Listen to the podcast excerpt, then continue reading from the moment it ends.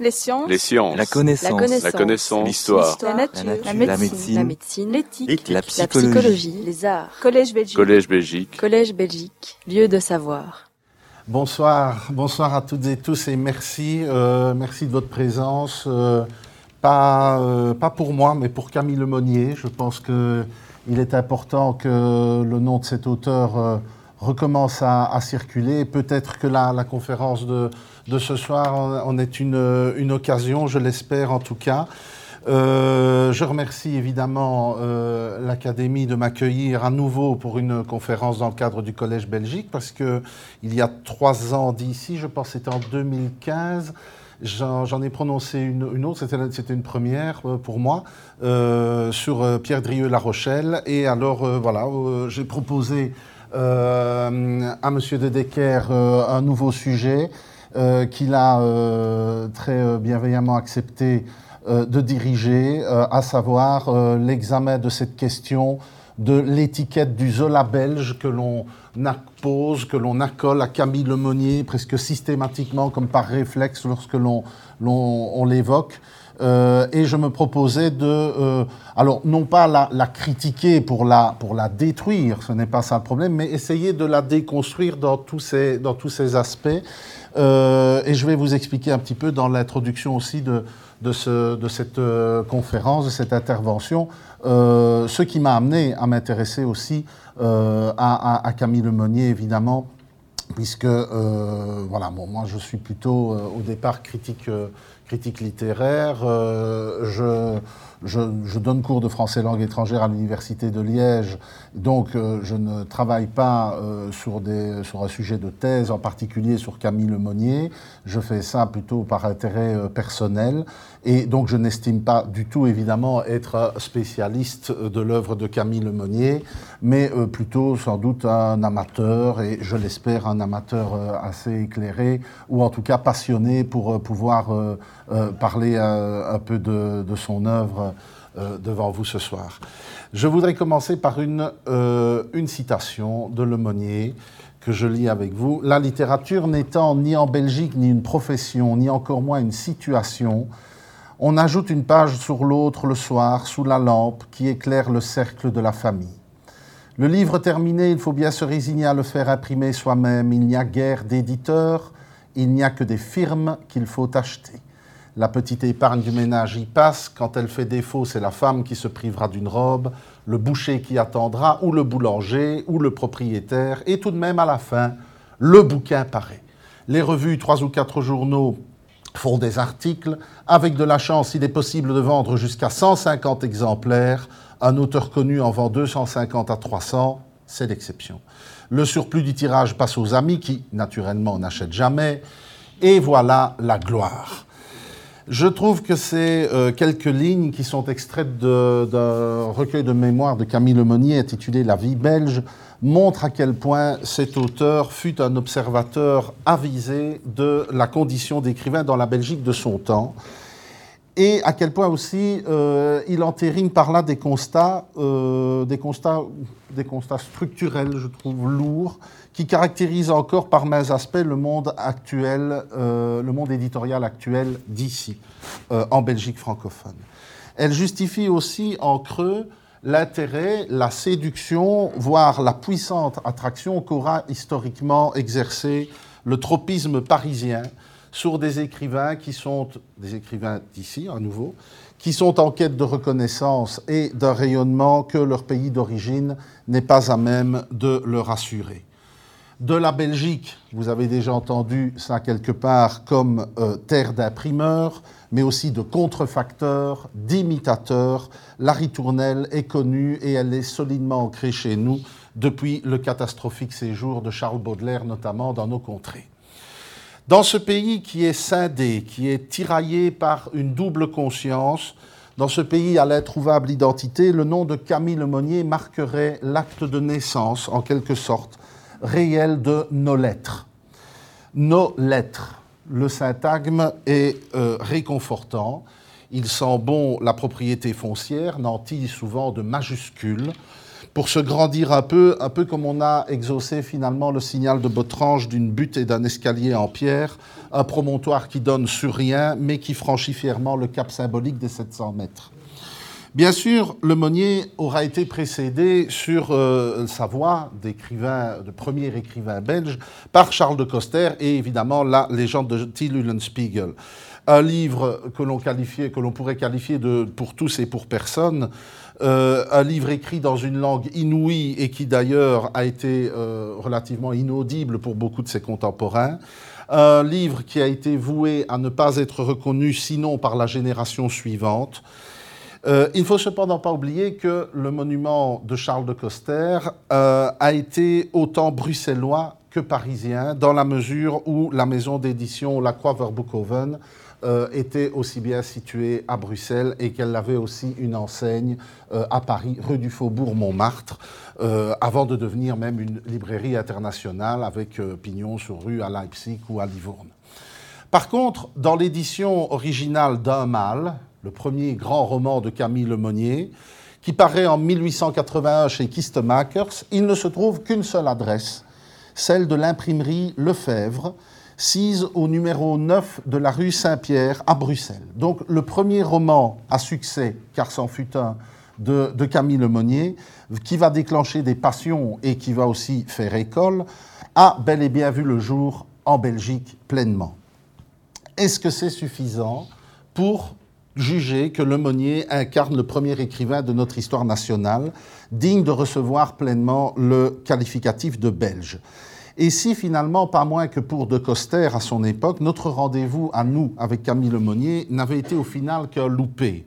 La question peut sembler provocatrice, car quoi Celui que a, à qui on a offert le 27 mai 1883 un banquet où l'on se bousculait dans les sommités. Je rappelle quand même qu'y assistaient Émile Verhaeren, Jules Destré, Georges Ecaud, Eugène de Molder, Edmond Picard, Georges Rodenbach et le futur prix Nobel euh, Maurice Maeterlinck, en plus d'autres sommités d'ordre politique. Celui donc que l'on sacra maréchal des lettres pour racheter la négligence majeure de ne pas lui avoir décerné le prix quinquennal de littérature en cette même année 1883 celui à qui l'on a dédié à Bruxelles, comme dans quelques localités de Wallonie, euh, des monuments, des plaques commémoratives, des timbres-postes aussi à son effigie, euh, un musée euh, qui est actuellement situé chaussée de, de, Wavre, où l'on retrouve une reconstitution à l'identique de, de son cabinet de travail et de sa très riche bibliothèque, celui qui a été excellemment biographié l'année même du centenaire de sa mort en 2013, celui-là, alors, finalement, serait le grand oublié euh, des lettres, le moins bien servi de nos lettres belges. C'est Jacques de Decker qui osera le premier cette pertinente interrogation dans le soir, le 1er juin 1994, année donc du 150e anniversaire de la naissance de Camille Lemonnier. Je cite Jacques de Decker, Lemonnier serait-il une bombe à retardement? Son œuvre est comme un filon négligé, il est temps que l'exploitation de ce gisement oublié commence. 25 ans plus tard, en 2019, on est loin du compte. Dans sa biographie, qui est donc euh, ici à l'écran, Philippe Roy s'indignait de la réédition de Abcher chez Labor en 1994. Il y a épinglé, et là aussi je le cite, la préface péremptoire d'Ubernicène qui conclut que le titre désigne le personnage de Clarinette et non l'usine. Il relevait aussi l'absence de la dédicace à Zola, majeure pourtant pour situer l'œuvre, les erreurs dans la notice bibliographique, etc. Un volume à oublier, d'après Philippe III. Précepte qui ne sera pas appliqué lorsque la dite édition sera reprintée en 2017, coquille incluse dans le roman. On en trouve déjà deux, rien que sur la première page. Philippe Roy se montrait plus clément envers l'édition Espace Nord de la fin des bourgeois en 1986, qui fut pourtant, excusez-moi de l'expression, mais un véritable bébé sauveté-nom de papier, quand on se souvient que sur la couverture et au dos du premier tirage, le nom de Lemonnier y était orthographié avec un seul N, Hein, je l'ai amené ici pour, euh, pour avoir pour preuve. Lorsque j'entrepris pour ma part euh, de redécouvrir ce roman, il y a quelques années de cela, je remarquais évidemment d'office les, les, coquilles, les sauts de ligne qui en émaillaient l'édition. Voilà donc ce qui euh, m'aura motivé à euh, m'atteler à une réédition de La fin des bourgeois que j'ai pu finaliser l'année dernière aux éditions Samsa. Mais je vous invite à poser le problème autrement. Si le Monnier est bien le géant que l'on prétend qu'il fut, comment expliquer qu'il s'évanouit des catalogues comme des esprits des éditeurs français dès après sa mort? Il suffit de relire les pages que Philippe Roy euh, consacre à la renommée posthume de Monnier dans sa biographie, la seule jusqu'à présent qui est digne de cette appellation, pour s'en convaincre. Et il faut attendre 1993, soit huit décennies après la mort de Monnier, pour qu'un éditeur parisien, Séguier, ait l'audace de réintroduire le Monnier dans sa bibliothèque décadente avec l'hystérique.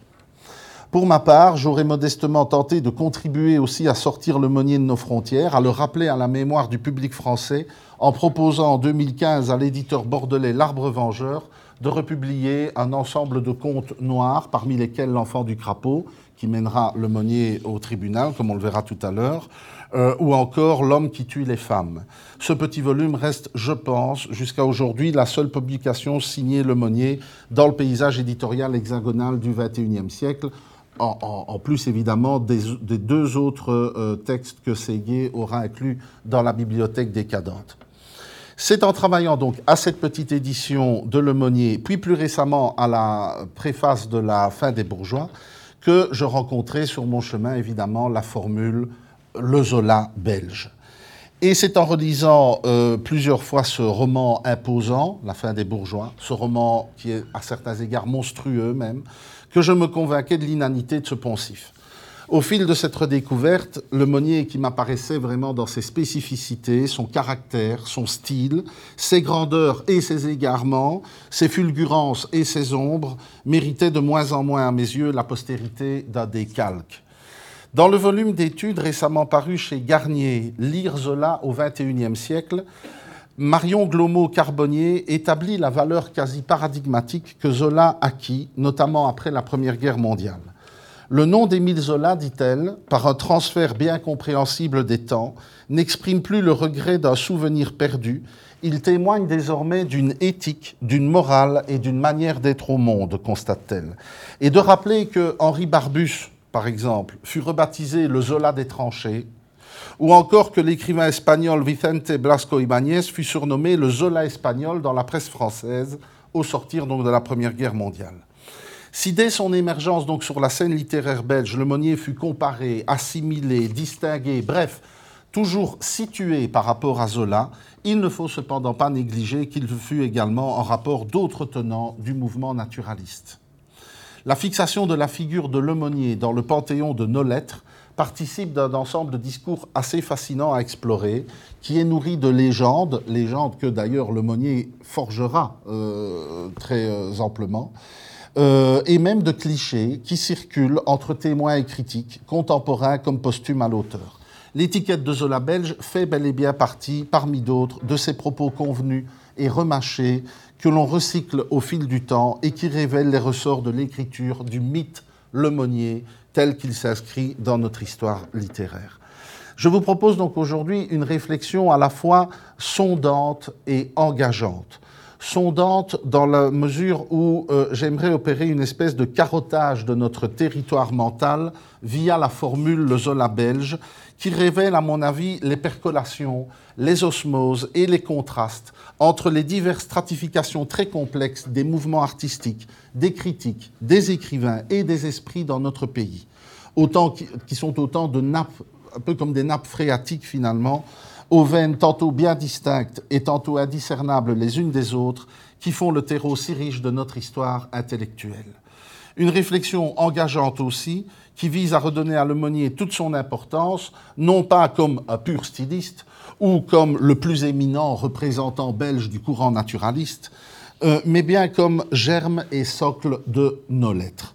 Un tel repositionnement central nous permettrait de réinvestir, à mon avis, une part profonde de notre identité, car j'ose encore ici l'adjectif notre identité belge, d'en comprendre et d'en affirmer les lignes de force, les tendances créatrices de fond et ce que l'on appelle en allemand la Weltanschauung qui nous sont propres. Le 3 octobre 1910, un certain Rivarol, c'est un pseudonyme, commente en une de l'Action française le traditionnel pèlerinage dans la ville de Médan qui a lieu annuellement depuis la mort en 1902, la mort criminelle ou accidentelle, en tout cas suspecte d'Émile Zola. Cette année-là, c'est le Belge Camille Lemonnier qui est en charge de prononcer le discours à la mémoire euh, de, celui que Léon Daudet avait élégamment rebaptisé le Grand Fécal, en référence à la complaisance de l'écrivain à décrire l'ordure, surtout depuis Pobouille. Le chroniqueur de l'Action française se lâche je le cite, Les chevaliers de la trahison juive ont célébré hier leur annuel Zolade. Le Belge Camille Lemonnier, surnommé par ses compatriotes le Grand Pastiche, car il n'est pas un auteur du XIXe siècle qu'il n'ait copieusement imité, s'est chargé d'apporter la note bouffonne dans cette atmosphère empestée. Le commentaire est impitoyable, mais il entérine une vérité. De qui, en effet, dans ce 19e siècle que Léon Daudet qualifiait euh, volontiers de stupide, de qui Calimini Lemonnier n'a-t-il pas été taxé d'être l'élève, le disciple, l'imitateur, conscient ou non, voire même, voire pardon, le plagiaire ce soupçon apparaît dès l'apparition non signée de sa plaquette Paris-Berlin à Bruxelles chez Rosès en 1870. La critique Ialando explique Imprégné de sa rhétorique, Le Monnier écrivit Paris-Berlin et il réussit si bien à imiter le style pompeux de Victor Hugo qu'on prit la copie pour un original. Il s'arracha de l'étreinte de Hugo pour suivre sa propre voie que lui traçait sa forte personnalité. Les critiques s'attacheront par la suite à trouver chez Le Monnier qui du Cladel, qui du Barbédo-Revilly, qui du Henri Séard, qui du Flaubert, notamment dans Le Mort, qui du Michelet dans l'Hystérique, etc. Mais c'est évidemment l'empreinte de Zola comme représentant synthétique du mouvement naturaliste qui sera la plus fréquemment soulignée. Comment le Monnier se positionne-t-il par rapport à cette affirmation? Je vous propose d'envisager deux sources autobiographiques pour nous éclairer sur ce point, deux sources qui évidemment valent ce qu'elles valent dans la mesure où le témoignage de Monnier est parfois reconstruit arrangé, modelé selon ses propres souvenirs ou ses propres stratégies de reconnaissance propre. En 1905, Le Monnier publie chez Fasquelle, euh, rappelons que Fasquelle est le successeur de Charpentier comme éditeur pour Zola, euh, un recueil de souvenirs intitulé La vie belge. Euh, ce texte est une espèce de synthèse de parcours de la vie de l'écrivain et de son rapport intime au pays. Dans le chapitre Une littérature, Le Monnier raconte comment il a écrit Un mal en tirant son inspiration de ses promenades, notamment en forêt, dans la forêt de Soigne, et il relate ensuite les circonstances de la sortie de ce livre en deux temps.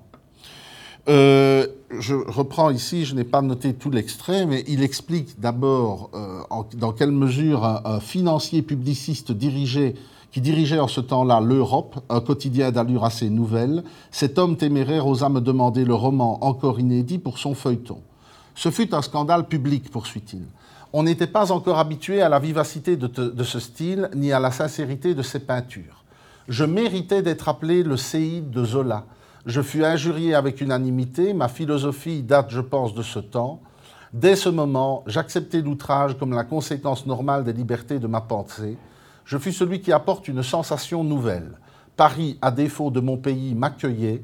Je n'oublierai jamais ce mot charmant de Daudet, Alphonse ici, m'écrivant Venez, vous verrez chez moi Flaubert, Goncourt, Zola, vous êtes de la famille. Le titre complet du journal dans lequel est publié Un mal est L'Europe politique, économique et financière, qui a été fondé le 1er octobre 1879 par Émile Franck.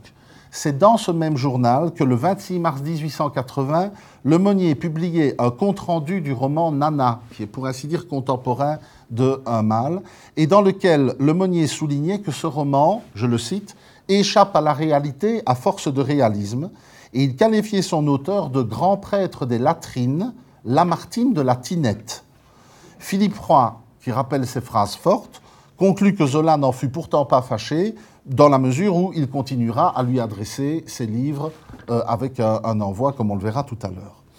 La formule Je méritais d'être appelé le séide de Zola mérite à mon sens un retour. Elle manifeste chez le Monnier l'intégration des reproches à son égard, adressés par des critiques favorables comme hostiles, des reproches qui mettaient en évidence le zolisme trop prononcé de l'auteur. À commencer par son préfacier même, Léon Cladel, qui lui écrit le 8 novembre 1880 Oui, Cache-après, donc le personnage de braconnier de Un mâle, n'est pas encore du Lemonnier sans alliage. Il y a trop de Zola, voire un peu de Cladel, c'est Cladel qui euh, se cite, hein.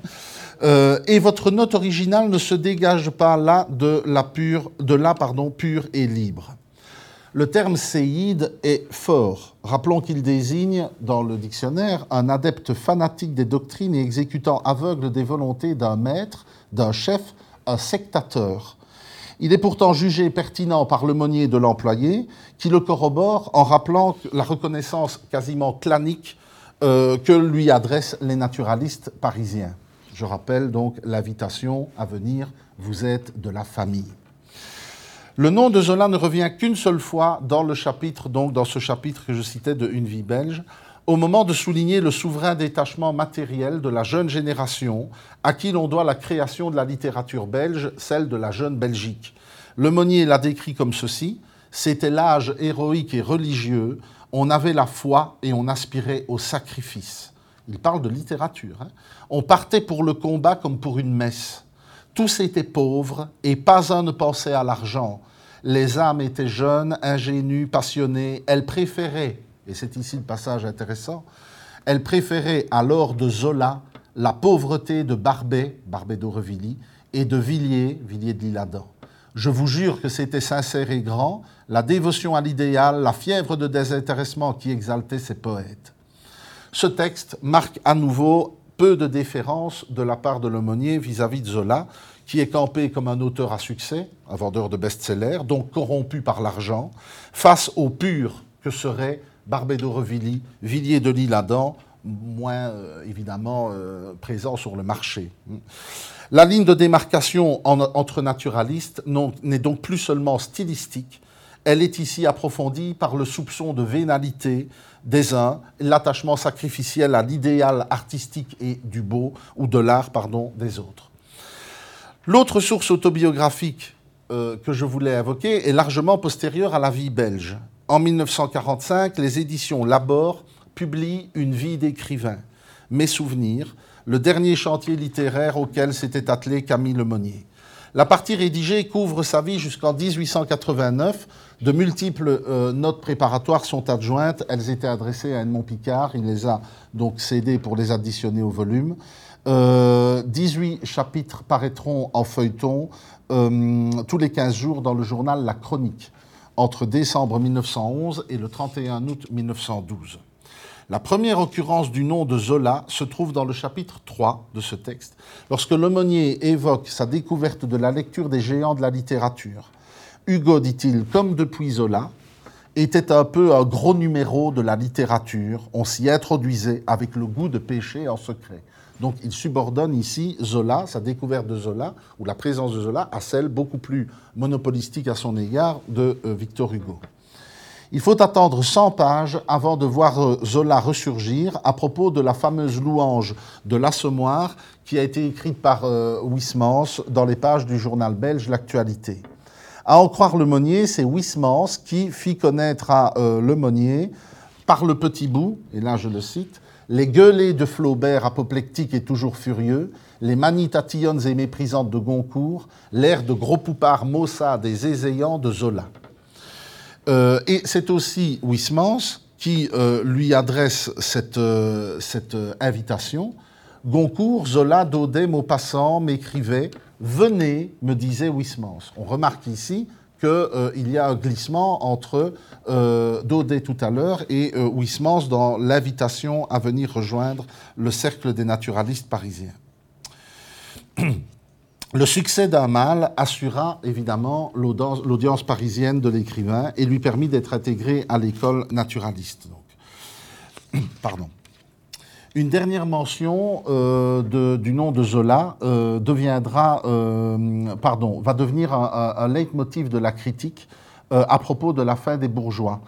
Le Monnier écrit à la fin de, de son texte, n'est-ce pas Scholl qui disait Le Monnier mit en un seul volume la substance qui demanda 20 volumes à Zola.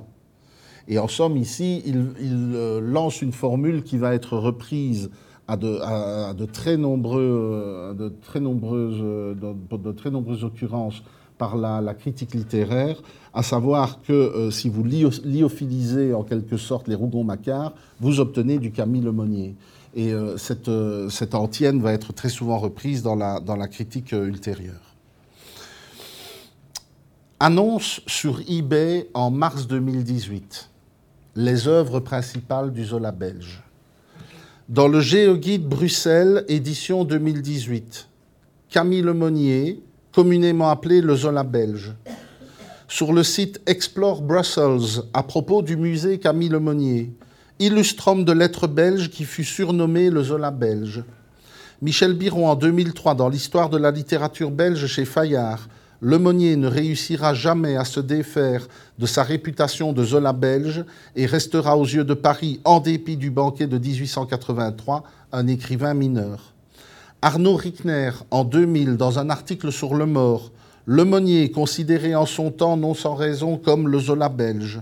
William Bourton, dans le soir du 20 mai 1999, présentant le dépoussiérage du 150 chaussée de Wavre, l'homme gagna aussi le surnom de Zola belge je pourrais multiplier de la sorte les attestations et les occurrences de la présence de cette appellation, le Zola belge, dans des textes récents, au registre très divers, des études sur la littérature, des présentations touristiques, des annonces d'événements, etc. Au fil de quelques recherches sur Gallica, 5 millions de textes numérisés, j'ai rencontré trois attestations écrites de, euh, du Zola belge. Euh, la plus ancienne, euh, je ne vais pas m'attarder sur les, deux autres qui datent de 1915, mais je vais prendre vraiment la plus ancienne, un peu comme, un terminus euh, originel de la, première occurrence que personnellement j'ai retrouvée. Euh, la plus ancienne attestation apparaît dans un journal qui s'appelle L'Univers illustré, euh, le nom est assez ambitieux parce que pourtant le, journal est, très euh, centré sur la vie mondaine de la capitale. Donc l'univers illustré, c'est assez euh, emphatique. l'univers illustré donc du 1er décembre 1888, dans lequel on trouve le texte d'un certain maître Guérin qui tient la rubrique Courrier du Palais, Courrier du Palais de Justice, et qui rend compte ce 1er décembre 1888 du procès intenté au journal Gilles Blas suite à l'apparition du conte noir L'enfant du crapaud. Pardon. C'est en Belgique, dit-il, écrit-il, qu'on est allé chercher un auteur de grand et sérieux talent, déjà surnommé le Zola belge, que nous en sommes persuadés ne reniera pas l'auteur de la Terre, dit-il. Surnommé par qui et depuis quand il faut croire que le surnom circulait déjà à Paris et sans doute euh, dans les échanges euh, oraux. Davantage que l'œuvre du prévenu, ici, c'est la plaidoirie de son défenseur, qui d'ailleurs est montré comme s'étant montré digne du barreau français, c'est une phrase de, Guérin. C'est donc la plaidoirie d'Edmond Picard qui va intéresser euh, Maître Guérin et qui est louangée par lui dans l'article. Il faut dire que le morceau de bravoure que aura entonné Maître Picard face à la sixième chambre du tribunal correctionnel de la Seine le 21 novembre 1888 a une certaine valeur de manifeste littéraire et mérite que l'on s'y attarde.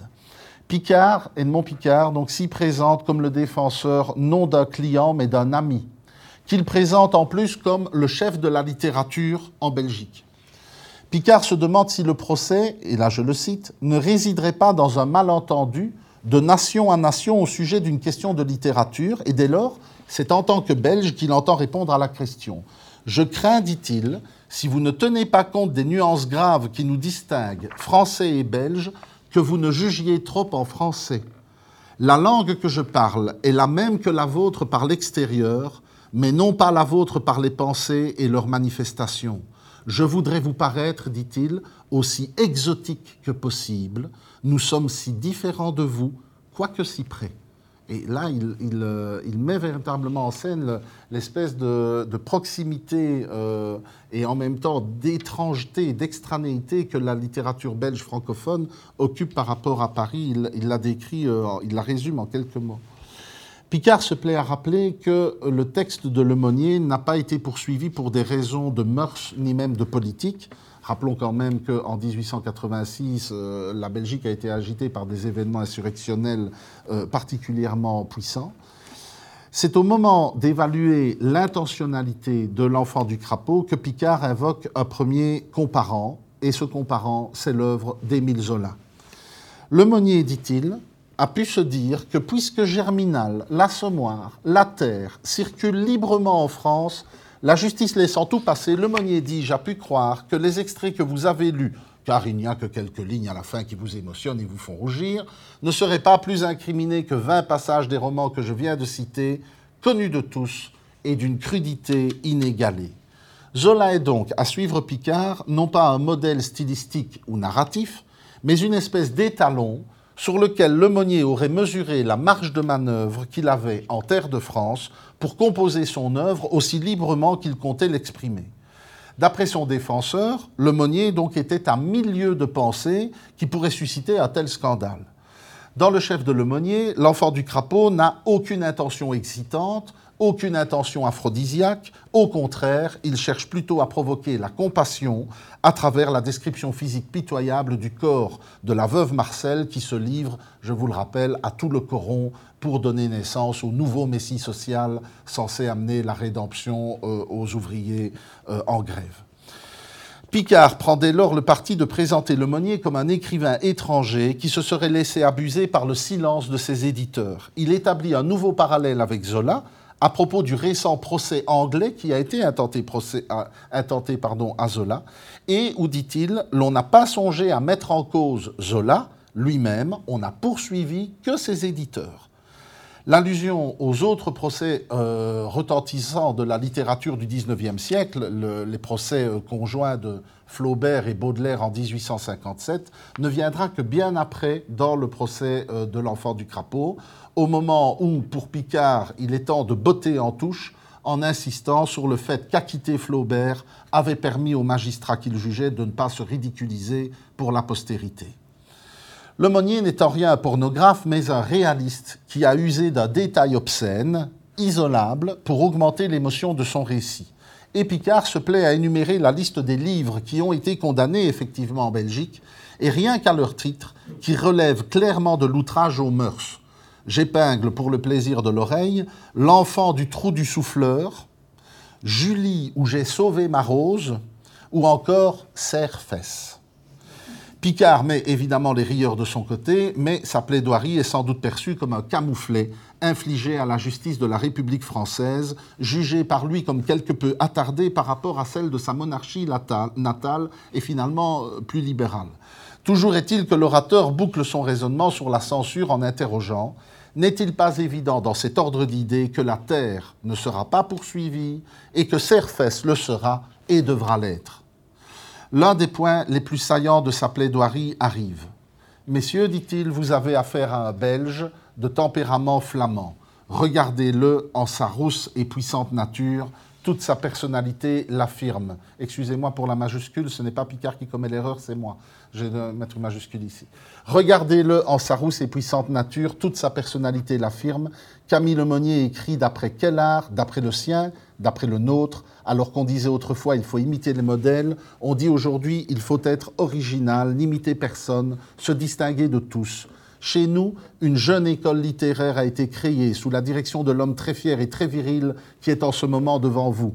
Voici son mot d'ordre, être de notre pays, suivre nos traditions artistiques, être nous-mêmes, dit-il il est piquant quand même de constater que Picard endosse ici le credo de la jeune Belgique davantage que celui de l'art moderne, qui est sa propre revue, à l'époque où justement ces deux revues étaient, avaient, de nettes divergences, notamment au niveau de, l'esthétique. L'avocat enchaîne, enchaîne, sur une longue dissertation qui consiste à montrer que l'aumônier tient en fait de la tradition picturale, beaucoup plus que littéraire et qu'il y exprime véritablement la nationalité belge et flamande dont Picard lui-même se revendique. Par exemple, une scène de, bataille de Snyers, un tableau plus intimiste de euh, Jean Steen, une Vénus de Rubens, lui permettent de soutenir que dans l'art le plus élevé peut se glisser un détail choquant qui ne ruine pas la beauté ni la force de l'ensemble. Même finalement, notre mannequin Peace euh, tendrait à prouver que, et je cite Picard, nous savons être naïfs dans l'indécence et que notre très honnête population ne voit pas le mal où tous les substituts de France se cacheraient la face. Exemple ultime des témérités acceptées en Belgique, le fameux pornocratès de Rops, Picard encore, notre art plantureux et matériel suppose-t-il et crée-t-il ce malentendu par rapport à votre art, français donc, raffiné et spirituel Le nôtre serait-il condamnable? euh, demande Picard. En obéissant à sa nature profonde, en conservant ses qualités comme ses défauts, Lemonnier échappe donc aux reproches dont on sait qu'il est tenace à l'égard des Belges. Sans cela, il serait un pasticheur. Car lorsqu'il s'agit de pastiche, expression pitoyable de faiblesse et d'impuissance, mieux vaut s'abstenir et se taire. C'est encore une citation de Picard à propos du soupçon de pastiche chez Lemonnier. Lemonnier sera pourtant condamné à 1000 francs d'amende. On l'a vu, le propos de Picard, ici, est, est autant, sinon davantage, identitaire que littéraire.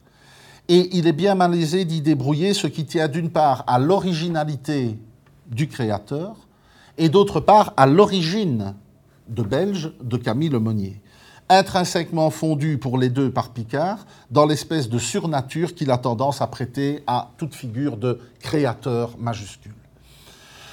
D'après Paul Gorsex, c'est le roman Un mâle qui vaudra à Lemonnier le titre de Zola belge. On retrouve en effet dans la Jeune Revue littéraire, qui est une espèce, on pourrait dire, de matrice de la Jeune Belgique, dans la mesure où c'est une revue qui a vraiment précédé de très peu la Jeune Belgique et qui regroupe des noms qui vont s'y retrouver. Donc on retrouve dans la jeune revue littéraire du 15 octobre 1881 une recension de Max Waller couvre cette déclaration. Camille Lemonnier procède de Cladel et de Zola. Il a la virtuosité de l'un et la vérité de l'autre. Le texte programmatique paru dans la première livraison de la Jeune Belgique en décembre 1881, donc quelques mois plus tard, annonçait une distinction claire. Nous préférons le naturalisme de Daudet à celui de Zola, celui-ci peut choquer parfois, le premier, jamais. Il se terminait par la fameuse injonction Soyons nous. Lorsque donc, dans les livraisons de février et mars 1882, donc euh, quelques mois plus tard, Waller écrit un long article sur les charniers de l'aumônier, il souligne à quel point l'écrivain se situe dans cette affirmation tautologique Soyons nous. Et il explique Davantage encore dans ses autres livres, Lemonnier est lui, c'est-à-dire belge. Il va décrire notre pays, les rudes flamands et les wallons hospitaliers, c'est dur, c'est grave germain. Les wallons, c'est doux, c'est riant, c'est gaulois. Il va peindre nos plaines, nos campagnes, nos paysans carrés, nos femmes aux fortes chairs, nos pâtures grasses, nos horizons gris, nos, franches, nos repus franches. Waller révise son jugement d'authenticité pourtant quand il aborde l'identité qui est sous-jacente au style. Et il écrit Certes, à certaines pages du maître belge, on retrouve Cladel et l'on songe à Zola. Mais les analogies ne sont bien souvent que des hasards, et presque toujours elles sont discutables. Le Monnier est bien lui, surtout dans ses dernières œuvres, et chaque ligne qu'il écrit porte son estampille magistrale. Waller rattache le Monnier au naturalisme parnassien, celui d'auteurs tels que Cladel, par exemple.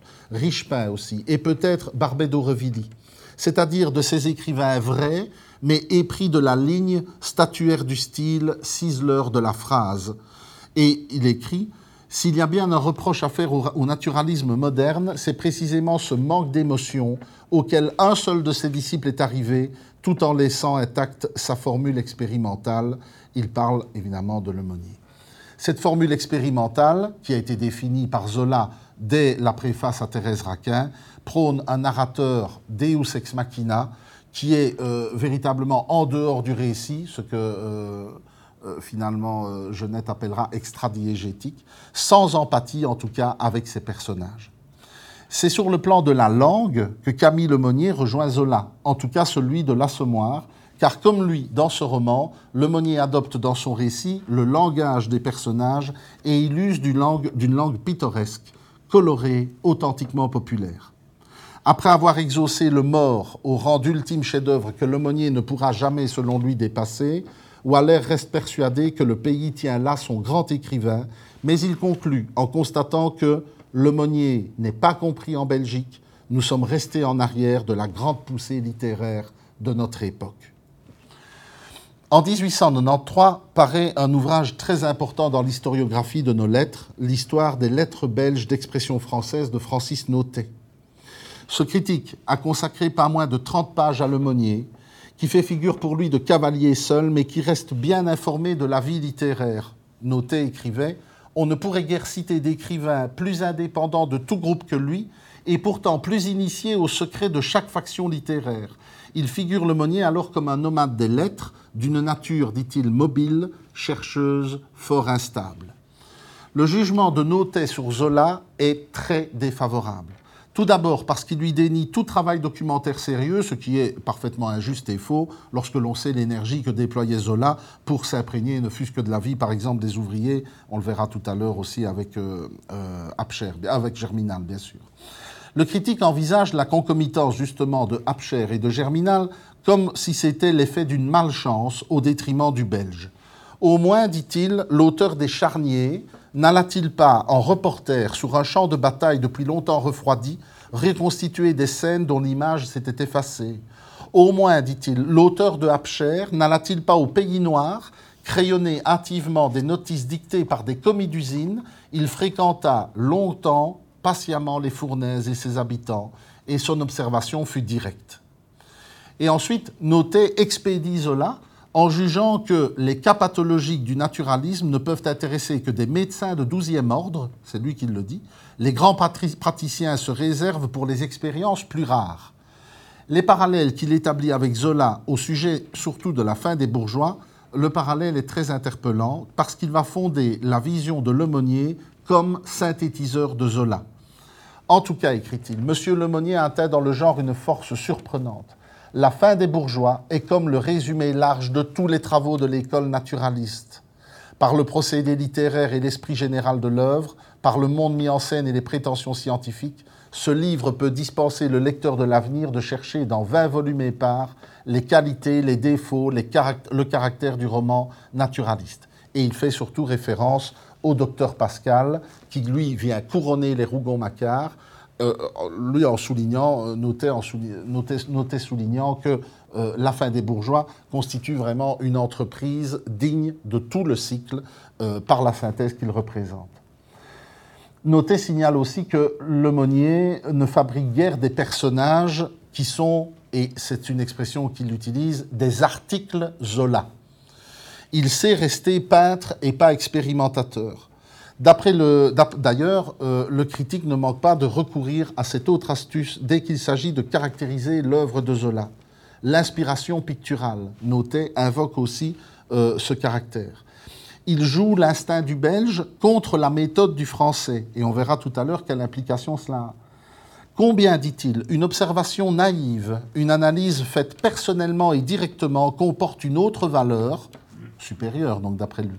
Et combien elle sert mieux à formuler des lois vraies? Presque toujours, c'est un artiste d'esprit vierge qui s'insinue le mieux dans l'intimité de l'être et éclaire le plus nettement notre intérieur complexe, siège des phénomènes subtils.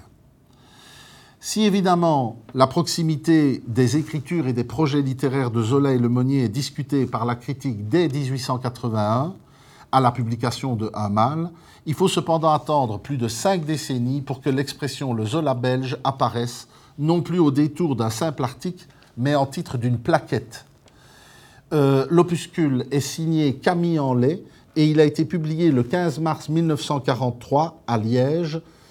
Comme quoi, il n'y a pas de hasard, il n'y a que des rendez-vous. C'est peut-être ça qui justifie un peu ma présence ce soir.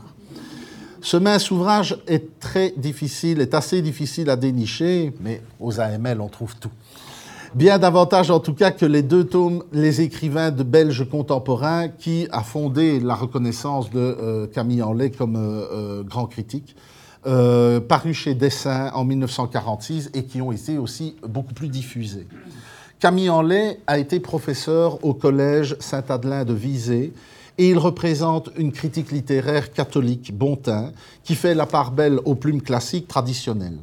Cependant, il a quand même le mérite de ne pas avoir traité que des auteurs catholiques, mais aussi il a su aborder des auteurs plus païens, à qui, comme par exemple Monnier, à qui il va consacrer 20 pages de son libelle qui seront reproduites dans euh, sa somme sur les écrivains belges contemporains. L'intention évidemment de la plaquette est très claire. Elle est éditée par les bons soins de la pensée catholique, comme vous pouvez le voir sur la plaquette. Elle prend place dans une série d'études religieuses et édificatrices. En prologue, Enlay s'appuie sur une citation de Jules d'Estrée, affirmant qu'il n'y a ni mauvais livres ni mauvais journaux qui ne puissent être accueillis dans les bibliothèques publiques. Enlay prend évidemment le contre-pied de ce constat et il dit le mauvais livre, c'est celui qui porte au mal, c'est le roman licencieux qui rend le pécheur sympathique en raison de son péché, qui rend le vice aimable en prêtant des attraits au personnage qu'il incarne. Camille Lemonnier est à ce titre l'écrivain le plus éminemment nuisible. Or, il jouit d'un succès tel et d'une telle publicité qu'il reste bien de corrompre les masses laborieuses plutôt que de contribuer à leur relèvement moral. C'est ce que euh, compte bien dénoncer.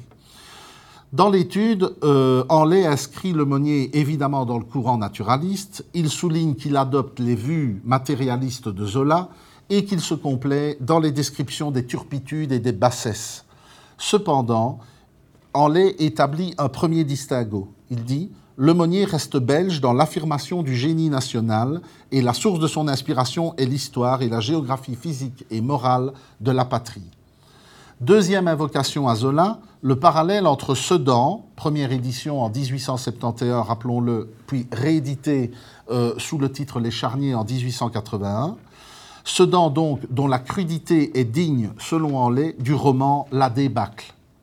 C'est juste après avoir mentionné l'essai sur Gustave Courbet et son œuvre de 1875, euh, essai donc de Camille Lemonnier, que Henley a cette remarque l'écrivain naturaliste, surnommé plus tard le Zola belge, était fait pour comprendre le peintre français. Courbet sera cité quelques pages plus loin, en association avec Zola, à propos du mort, qui, par la conception des caractères, rappelle la Thérèse Raquin de Zola. Mais cet étalage systématique des déformités physiques et cette préoccupation constante des tares morales accusent l'influence du peintre brutalement réaliste Gustave Courbet. Le moraliste en lait explique enfin le fondement du Zola belge, et il l'explique dans, euh, dans ce passage. Nous venons de faire un rapprochement entre Zola et le Monnier. C'est principalement par leur défaut commun de préférer les sujets risqués qu'ils se ressemblent, et à cause de quoi le Monnier a été justement surnommé le Zola belge. Car, et là il cite un autre euh, anthologiste et, critique euh, de la fin des années 30, Georges d'Outrepont, peu d'écrivains sont allés plus loin que lui dans l'analyse des mœurs brutales et des perversités sensuelles. Cet extrait résume parfaitement les idées reçues et pas nécessairement fausses qui ont caractérisé pendant des décennies et qui caractérisent encore l'œuvre de l'aumônier, celle d'un créateur améthodique qui expérimente dans divers genres et qui, au risque même de se disperser finalement, alors que Zola suscite un site complet, cohérent, achevé, fermé sur lui-même, celle aussi d'un écrivain qui fait primer le style sur le fond, la coruscance du mot sur la force des idées, et enfin celle d'un écrivain périphérique qui évoque des réalités locales, donc fermées sur elles-mêmes, et qui ne peuvent parler à un public centralisé, entendez français, républicain, etc. L'opuscule de Henley, bon, je me suis attardé un petit peu dessus euh, parce qu'il s'intitule Le Zola belge, mais pourtant, il faut bien reconnaître, il n'a rien de novateur en cela qu'il se, nourrit de toute la tradition euh, monographique consacrée à l'aumônier jusque-là. Et ça, c'est quelque chose que l'on remarque au moment où on examine, on plonge un peu dans cet océan euh, ou en tout cas dans cette mer intérieure qu'est la, la, critique sur le Monnier, euh, dans toutes les évocations du maréchal des lettres, euh, telles qu'il les suscitera après sa disparition en 1913 et même jusqu'au moment de, sa, de la commémoration de sa naissance en 1944, du centenaire de sa naissance, ce qui caractérise cette production euh, critique, c'est l'intertextualité quand ce n'est le plagiat pur et simple.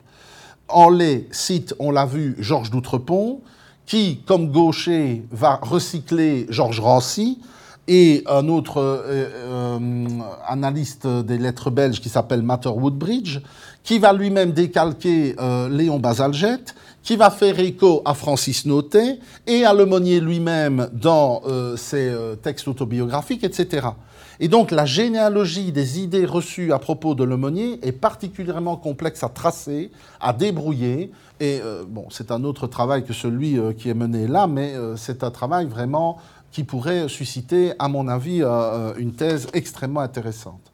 Si, elle je pense qu'elle n'a pas été menée.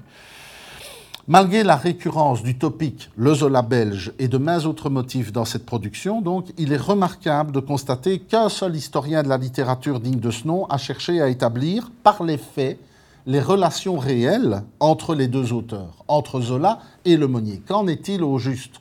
Est-ce qu'ils se sont rencontrés? Est-ce qu'ils ont dialogué? Etc. Cette étude a été menée par Gustav van Welkenhuizen en 1955, d'une part dans un article qui est paru dans les cahiers naturalistes, d'autre part à l'occasion d'une communication qu'il a prononcée la même année, en 1955, dans cette vénérable institution. La première tentative de prise de contact, euh, la première tentative de prise de contact du cadet, donc de Lemonnier, Zola, est de 4 ans l'aîné euh, de Lemonnier remonte à 1869. Le Monnier profite en effet d'un séjour à Paris pour adresser à Zola Nos Flamands, le euh, un de ses premiers textes, et son salon de Bruxelles de 1866. Le ton d'accompagnement de la lettre datée du 13 février 1869 est à la modestie, modestie très appuyée, trop appuyée peut-être, à la demande d'indulgence envers le maître, de sympathie, de bienveillance envers ses œuvres, qu'il décrit d'ailleurs comme mort-né, il dit Mes œuvres sont mornées par rapport à celles de Zola. Et à la mise en position d'infériorité en tant que belge, car le Monnier le signale d'emblée, il signale son origine et il dit Je suis, dit-il, pauvre auteur sorti de Bruxelles en Brabant, issu d'un milieu sans horizon pour l'esprit et sans écho pour le cœur. Cette première lettre restera apparemment sans réponse. Il va falloir attendre 1881, donc 12 ans, euh, pour qu'un échange épistolaire soit attesté. Zola a reçu un mail. Il écrit le 26 octobre une lettre à celui qu'il appelle mon cher confrère. Il s'excuse pour son délai à réagir, lui qui a tant de choses à lire. Puis il poursuit.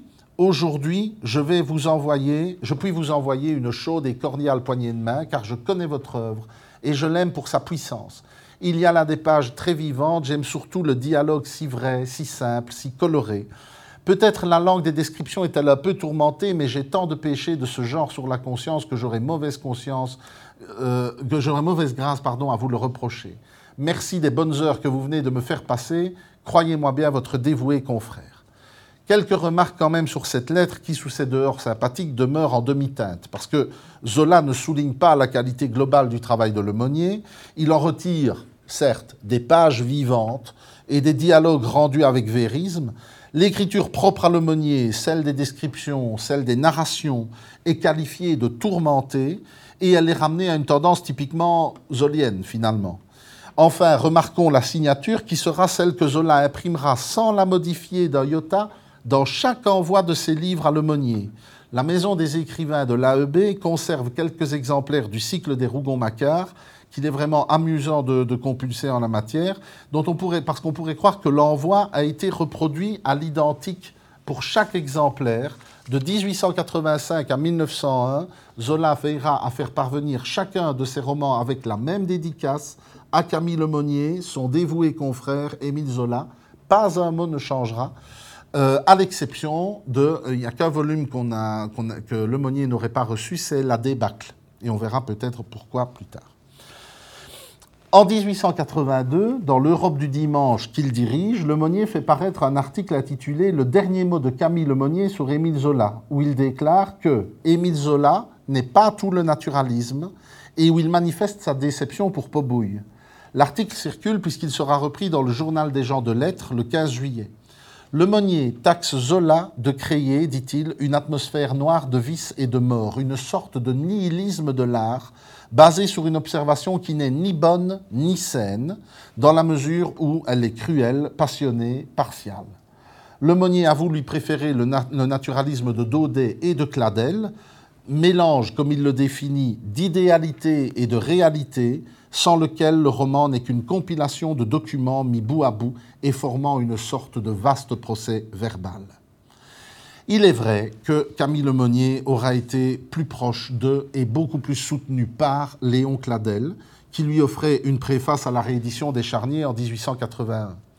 Une autre conférence devait être consacrée à l'influence de Cladel justement sur Lemonnier, euh, parce qu'on dit souvent que c'est Cladel qui a transmis à Lemonnier sa passion du néologisme et du mot rare. Ce penchant stylistique sera d'ailleurs largement reproché à l'auteur de l'hystérique et lui vaudra de la part d'Albert Giraud un autre de ses surnoms, le dictionnaire en rute dictionnaire en rut, imaginez. Je crois que Le Monnier a été un des, auteurs finalement les plus surnommés, de la, en tout cas de nos lettres. Hein. Le, dictionnaire en rut, c'est particulièrement euh, beau. La, la, jeune Belgique, ayant adopté dès 1883 un tour davantage parnassien, attaché à la forme et surtout à l'expression de l'individualité de l'écrivain plutôt qu'à sa méthode, la dénonciation du zolisme n'ira que croissant contre et là, je cite euh, les vitupérations d'un certain Jean Bernard dans La Jeune Belgique en 1883. Donc, euh, les reproches contre cette école, le naturalisme, qui tourne tout à l'ordure, qui fouille dans la bave pour y trouver des cadavres afin de les décrire en expliquant la mort par l'hystérie ou les maladies héréditaires. Les romans de Zola sont discrédités par leur pessimisme foncier, leur manque de rigueur scientifique au final, alors que la démarche scientifique en était définie comme le fondement. Dès lors, lui sont préférés par la jeune Belgique Maupassant, Daudet, les Goncourt, pour les autres naturalistes, et les purs parnassiens, au rang desquels Barbé d'Aurevilly, Mendes, Catulle Mendes, le comte de Lille, etc. Le banquet Lemonnier, le fameux banquet Lemonnier organisé par la jeune Belgique, sera évidemment l'occasion d'une deuxième lettre envoyée par Zola, qui sera lue en public avec celle de son autre mentor, français, Cladel. Et euh, Zola s'excuse à nouveau de n'avoir pas trouvé la lettre assez tôt pour être présent. Il dit, en substance, J'aurais été très heureux de témoigner publiquement à Camille Lemonnier ma vive sympathie littéraire. Cependant, j'avoue que j'aurais peut-être hésité à le faire dans la circonstance présente. Et c'est assez intéressant ce qu'il annonce enfin ce qu'il euh, endosse comme propos ici. Toute ma vie, j'ai protesté contre les prix littéraires. On n'a pas couronné l'aumônier, et bien tant mieux pour lui. Je l'estime heureux d'avoir échappé à l'estampille gouvernementale, voilà tout. Pourquoi donc vous êtes-vous révolté, avez-vous manifesté lorsque l'honneur de votre ami est de rester à l'écart, original et fort? Dites-lui que je lui envoie une chaude poignée de main quand même, et croyez-moi bien, votre bien dévoué confrère, comme on l'a vu tout à l'heure. Mais les propos sont très cohérents avec l'attitude de Zola, qui marquera pendant toute sa vie son indépendance d'écrivain par rapport à l'État. Euh, facilité évidemment par sa condition de vendeur de best-sellers à l'aise financièrement, mais en même temps elle est appréciable. Je ne tiens, disait-il, par aucune attache au monde politique, et je n'attends du gouvernement ni place, ni pension, ni récompense d'aucune sorte. Je suis seul et libre, j'ai travaillé et je travaille, mon pain vient de là, écrivait Zola dans Le Voltaire en juillet 1880. En 1886, Zola écrit à Lemonnier en réponse à l'annonce de l'envoi de Apcher. Zola n'a pas encore reçu l'exemplaire, pourtant il insiste.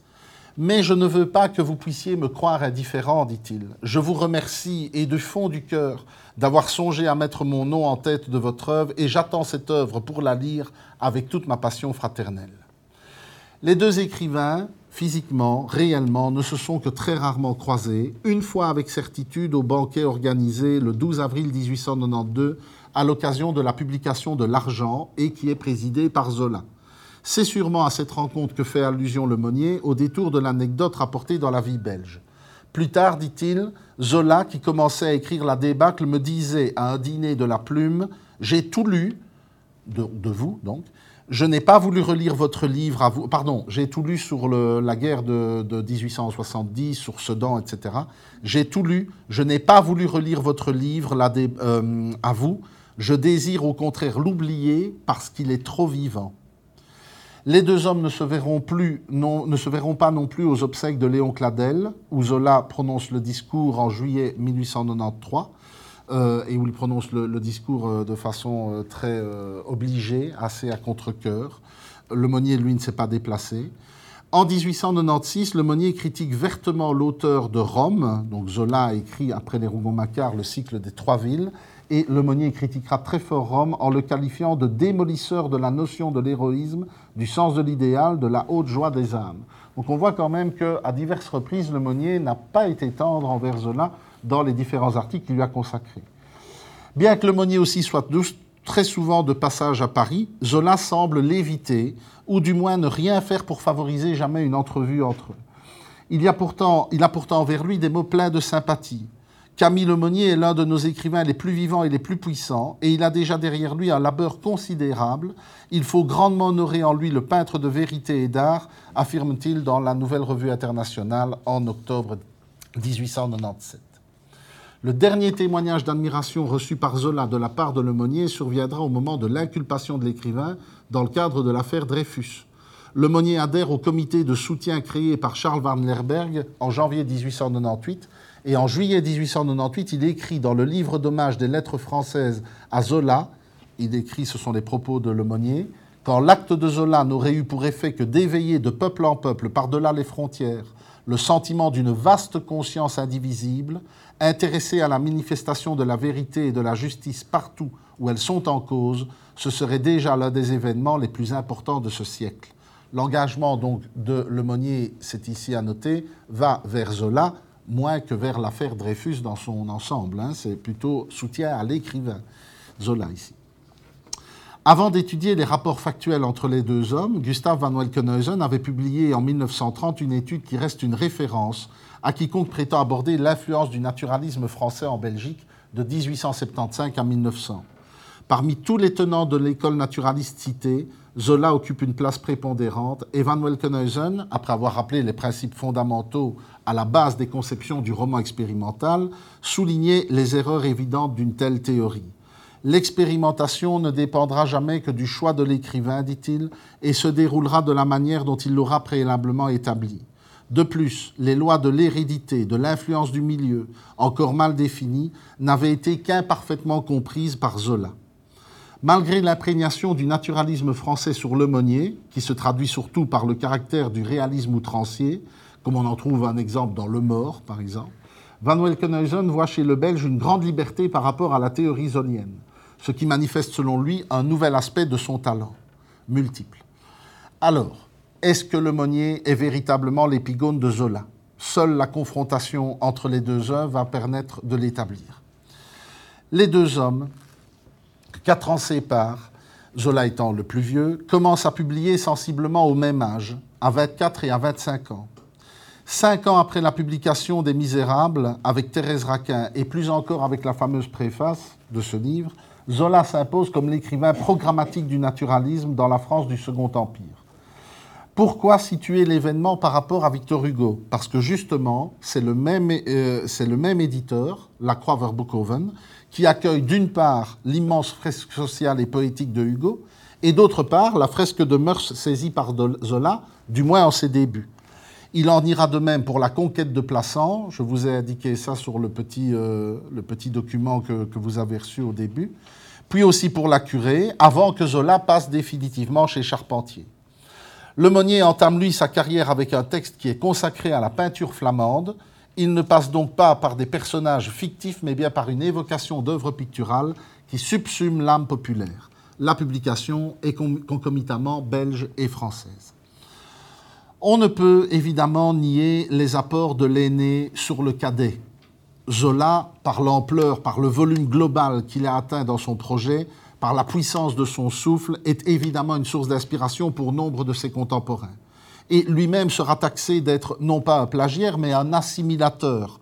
Rappelons par exemple que Edmond de Goncourt lui reprochait vraiment d'avoir euh, campé une jeune fille dans La joie de vivre qui lui semblait beaucoup trop proche de sa chérie, dans le roman Chéri. Et euh, c'est ça qui motivera d'ailleurs la réponse assez amère de Goncourt le, 20 avril 1883 pendant un dîner que rapporte euh, Edmond Goncourt dans le journal, chez l'éditeur Charpentier, Zola aurait une remarque assez piquante. Il dit Est-ce que nous ne descendons pas tous les uns des autres? Quand on essaye de retracer la géologie du naturalisme, c'est intéressant. Ce à quoi Goncourt répond Plus ou moins, mon cher. Hmm. L'année où Zola publie le premier volume de la série des Rougon-Macquart, dont le plan est pour ainsi dire complètement ébauché à Beauvau, au départ de la rédaction, et il ne sera très légèrement modifié au fil des années, Le Monnier donne un texte sur l'actualité et l'horreur du conflit franco-allemand de 1870. C'est Sedan, le bref récit basé sur le témoignage vécu de Lemonnier et de ses compagnons d'errance sur le terrain même des opérations, euh, presque au moment des événements, et dans lequel on trouverait le palimpseste de la débâcle de Zola. Dans l'édition de la débâcle à la Pléiade par Henri Mitran, pas une seule mention de Lemonnier parmi les sources documentaires ou littéraires de Zola. Il faudra ensuite attendre dix ans avant de voir réellement éclore le talent de Lemonnier, avec un mâle, donc qui paraît, comme je vous le disais tout à l'heure, plus ou moins la, même année que Nana. À examiner les titres publiés entre-temps par Zola, on s'aperçoit qu'aucun d'entre eux ne s'inscrit dans la vie rurale, ni ne campe l'opposition nature-culture telle qu'elle est dépeinte dans un mâle. Les intrigues de, Zola se déroulent généralement à Paris, et si c'est en province, le cadre reste citadin. Zola ne campera des terriens, mi-paysans, mi-braconniers pour certains, comme le personnage de Jésus-Christ, qu'en 1887 dans La Terre. En 1885, l'hystérique de Lemonnier met en scène l'abus commis par un confesseur, le prêtre d'origine espagnole Orléa, sur une béguine mystique, sœur humilité l'œuvre a été rapprochée de mains autres romans qui mettent en scène le dévoiement moral et sexuel dans un contexte religieux, et notamment d'une histoire sans nom que signe Barbé d'Aurevilly à la même époque.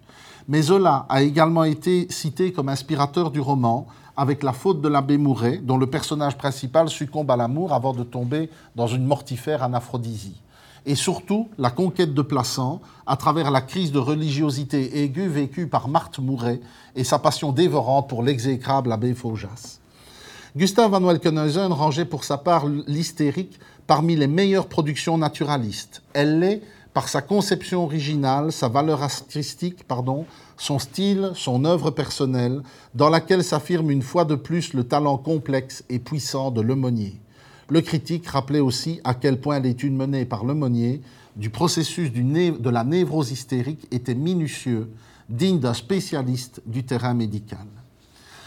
La différence principale entre les deux auteurs réside dans leur méthode de travail. Chez Zola, la création obéit à un plan concerté, projeté jusqu'au bout du cycle et reposant d'une part sur l'arbre généalogique de la famille Rougon-Macquart, issue d'Adélaïde Fouque, d'autre part sur le plan très charpenté que l'écrivain élabore avant de se mettre à la rédaction de chaque nouvel opus.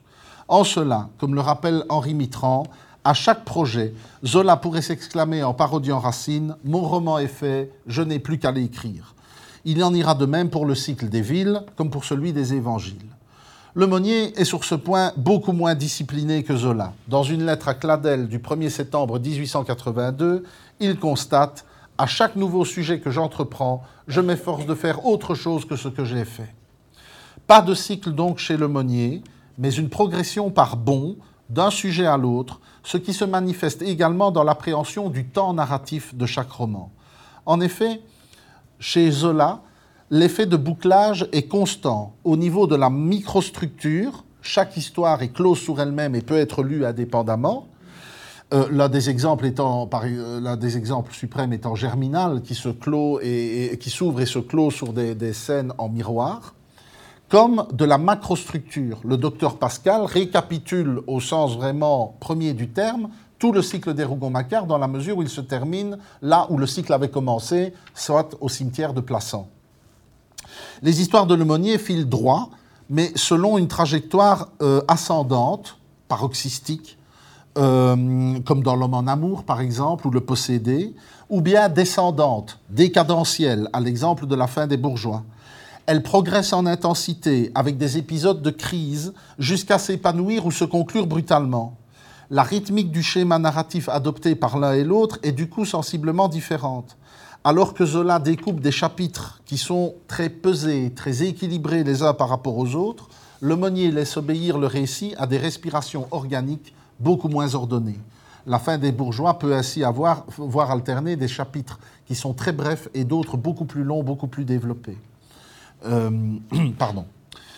Henri Mitran voit donc dans les Rougon-Macquart une épopée, dégradée certes, mais qui conserve une dimension mythique.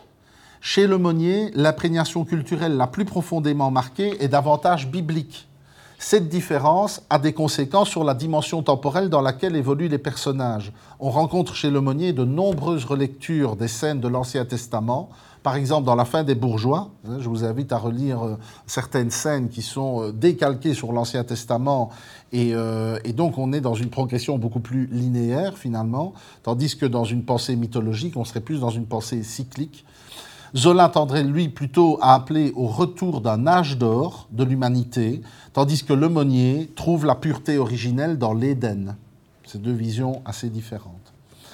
Le rapport à la nature et à la ville est également conditionné par cette différence. L'ouverture d'un mâle, merveille de style à dimension symphonique, voit l'éveil de la forêt et de l'homme qui y sommeillait. Pas un seul toponyme ne nous renseigne sur la localisation géographique de cette scène, ce qui accentue la pureté de l'évocation qui flotte comme détaché de tout référent culturel, civilisationnel. Il n'y en a pas. Il y a une fusion entre Cachapré et son environnement familier, qui est en fait comme une espèce de double matrice. Les feuilles du livre, autant que celles des arbres, enfantent le personnage. Chez Zola, qui est un fils d'ingénieur et ponts et chaussées, rappelons-le, la nature est un ensemble d'éléments avec lequel le personnage peut bien entendu s'identifier et où il peut trouver des échos à son humeur du moment, mais aussi entrer en lutte je réfère par exemple à la construction des digues entamées par un personnage dans La joie de vivre. Sur les 20 volumes des Rougon-Macquart, 10 ont pour cadre Paris, dans une variété de lieux qui peuvent aller du plus sordide, rappelez-vous de l'immeuble dans au plus fastueux, les théâtres, la bourse, les salons du Second Empire, le palais Bourbon, etc. Malgré ces différences, Paris, en tant que ville éternelle, s'en sort bien il suffit de relire Une page d'amour. Je vous invite vraiment à redécouvrir ce roman euh, dans l'ensemble des, des 20. C'est pas peut-être le plus connu, mais c'est phénoménal. Où là, le panorama de la capitale se déroule pas moins de cinq fois, dans des climats ou des atmosphères différents, sous les yeux des différents protagonistes. Et euh, cette lecture suffit vraiment à, se convaincre que Zola entretenait avec Paris une réelle, un réel rapport de fascination. Euh, donc, il sait désigner les travers de Paris, mais malgré tout, dans le fond, il ne cesse de magnifier Paris dans sa, dans sa dimension euh, euh, colossale. Paris est vu par lui comme une espèce de, grand organisme vivant, et euh, rien que pour cela, la ville mérite le respect, en fait. Il n'y a pas de réelle condamnation chez Zola de la ville comme d'une nouvelle Babylone, par exemple. On sait qu'elle peut être victime de certains de ses gestionnaires, J'en réfère ici à l'insatiable Saccard qui dépaisse Paris d'un geste de la main euh, dans une scène où on le voit euh, découper les nouvelles artères qui vont euh, parcourir la, ville au moment de la curée des promoteurs. Le Monnier, lui, n'est pas un romancier à proprement parler de la ville. Il préfère situer ses histoires dans des cadres périurbains. On l'a vu pour un mal. Le peuple de Hapcher vit dans un coron, non loin des laminoirs. Les hauts personnages de la fin des bourgeois demeurent dans des domaines qu'ils gèrent en aristocrates, et ceux de Lalali, des romans euh, de fin de vie de, de Monnier, dans un château qui s'apparente à celui de Burneau, que connaîtra bien le, Monnier, où il vivra trois ans. L'hystérique se déroule dans un béguinage. En plus, pardon, et dans les romans plus intimistes, au personnel romanesque assez réduit, le cadre urbain est gommé au détriment de l'ambiance dans la maison du maître, de maître pardon, d'un bureau où se déroulent les scènes du drame. Je pense par exemple ici au Possédé, à L'homme en amour, à La faute de Madame Charvet, qui sont vraiment des romans d'intérieur, en fait. Alors que Zola a le, génie de la fresque, Le Monnier a le talent de l'intime. Il sert au plus près un nombre restreint de personnages, formant d'improbables couples, le braconnier et la fille de ferme par exemple, ou la fratrie des trois crèves-misères qui dans le mort se retrouvent associés dans le crime. Le possédé est une illustration de cette habileté à décrire l'effondrement psychique d'un personnage sous la pression de ses pulsions. Le roman se situe entre naturalisme et décadence. Il narre l'envoûtement sensuel puis sexuel dont est victime le haut magistrat bruxellois L'Épervier, subjugué par Rachma, l'institutrice à domicile de sa fille.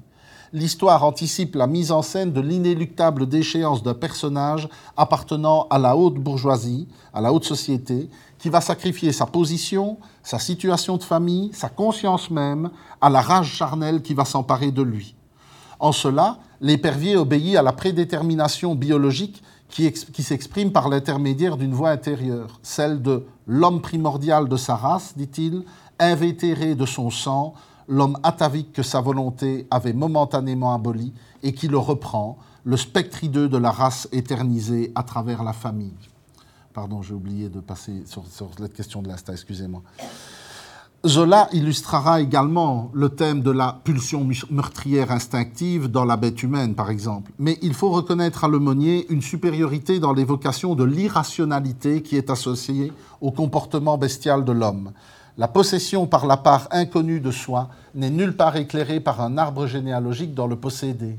Le roman porte donc bien son titre, en cela que la folie dans laquelle sombre le personnage de l'épervier reste inexplicable parce qu'elle est extérieure à lui et proprement démoniaque, un facteur qui est complètement étranger aux considérations de Zola. Nous sommes donc avec le Monnier plus proche de personnages, par exemple, comme dans les romans de Dostoïevski, euh, plus proche que de, ceux de Zola. Le véritable point de friction entre les deux œuvres surgira à l'occasion de la publication de Abcher et de Germinal. La question cruciale en jeu n'est pas la date de publication. Il est clairement établi que Germinal a paru chez Charpentier le 2 mars 1885, soit donc un an juste avant Abcher, publié début mars 86 chez Munier de Brunhoff et compagnie. Le débat s'est déplacé sur la datation du projet donc pas de la publication, mais du projet commun à chacun des écrivains d'écrire sur le monde prolétarien. Dans la conférence qu'il prononce au Cercle des Vins, Georges Rodenbach soutient que Lemonnier s'est rendu dès 1883 dans le Borinage pour étudier la question des ouvriers. Au rang des faits, on sait notamment par le journal de Jules Destré que c'est en juillet et août 1884 que Lemonnier visite le Pays Noir pour ce qu'il projette d'appeler les enfers de Marcinelle et de Couillet ou plus sobrement l'usine. Zola avait visité pour lui les corons et la mine d'Anzin à Valenciennes du 23, au, 23 euh, février pardon, au 3 mars 1884, une expérience qui nourrit l'essentiel de Germinal. Son projet est en outre évoqué dans le journal d'Edmond de Goncourt à la date du 16 janvier 1884. Comme l'explique Henri Mitran, Zola s'intéresse à la condition ouvrière, notamment minière, depuis la fin des années 60 1860, et il a suivi l'actualité des grèves qui ont agité le nord de la France tout au long des années 1870. Ces vérités établies n'empêcheront pas Léon Bazalzette d'écrire dans sa plaquette Maintes fois, cette large étude de la vie des laminoirs fut opposée à Germinal, non sans l'intention secrète et maligne d'écraser sous le grand nom de Zola celui de l'aumônier. On n'oublie qu'une chose en ce cas, c'est que Abcher est historiquement antérieur à Germinal ce qui n'est pas vraiment euh, attesté. Mais ce qui est intéressant d'examiner, c'est justement l'espèce d'émulation autour de la question de la course qui va s'établir entre le Monnier et Zola.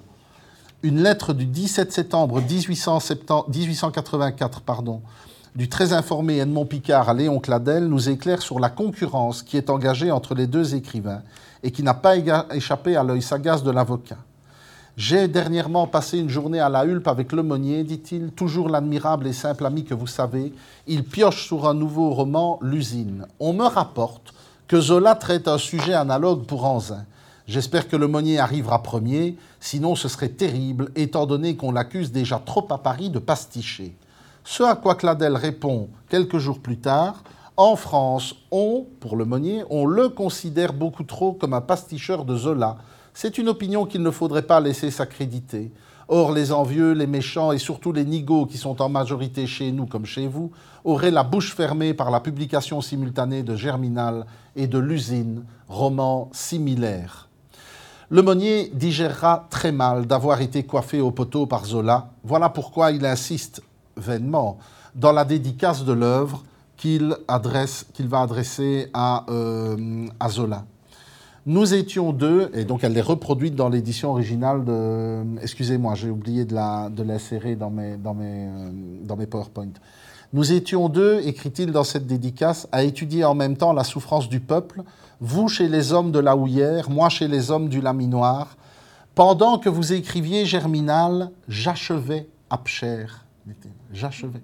Acceptez en souvenir de cette communauté d'observation souvent cruelle, non moins qu'en témoignage de mon amitié littéraire, l'offre que je vous fais ici du présent livre. Donc il se met véritablement en position de celui qui aurait terminé plutôt la rédaction, mais qui pour des circonstances éditoriales serait arrivé deuxième.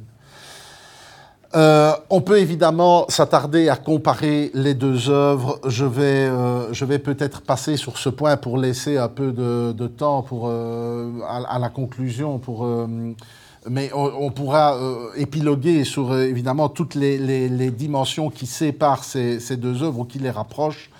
Euh, je voudrais passer quand même, parce que ça, prenait une belle partie de, l'exposé, je ne voudrais pas, je voudrais aussi qu'on ait un dialogue possible à un moment sur la question, arriver à une œuvre ultérieure qui est justement La fin des bourgeois.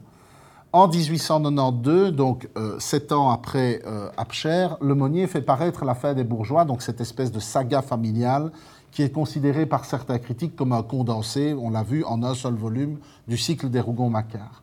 À noter que l'année précédente, Zola publiait, lui, L'argent, qui se déroule dans les milieux affairistes euh, détaillés dans ce roman, alors que Le Monnier, lui, n'évoque euh, jamais euh, véritablement l'univers de la bourse, il en évoque l'existence collatérale, presque humorale chez les personnages, sans jamais en pénétrer les rouages systémiques.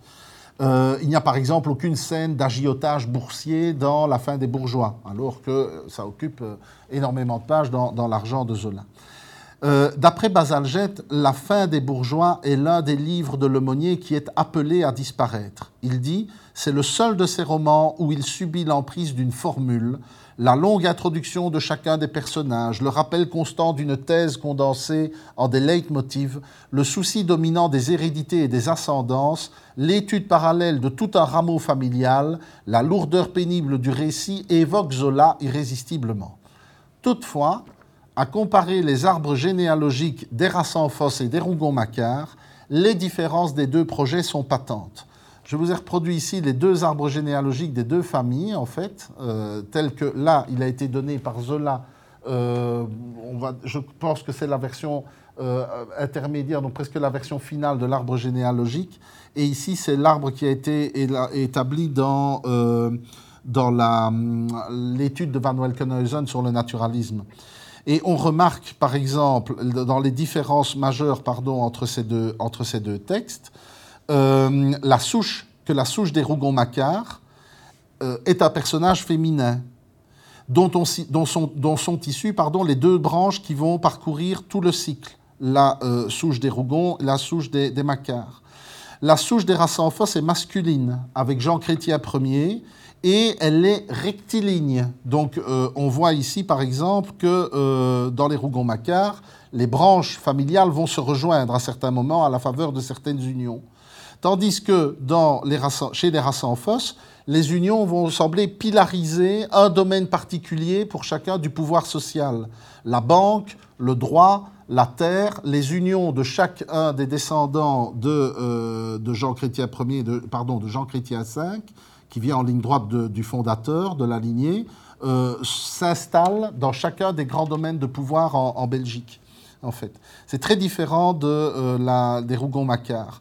Et puis, les frondaisons de l'arbre pardon, des Rougon-Macquart sont arrêtées, puisque le, sort de chaque personnage est scellé dans chaque roman.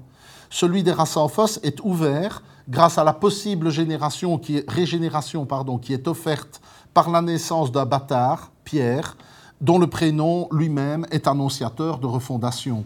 Et vous voyez que c'est le seul surgeon qui ouvre une possibilité de régénération, alors que euh, celui des Rougon-Macquart est clos, ne fût-ce que par le, décès des personnages ou, la, description de la fin de leur destin.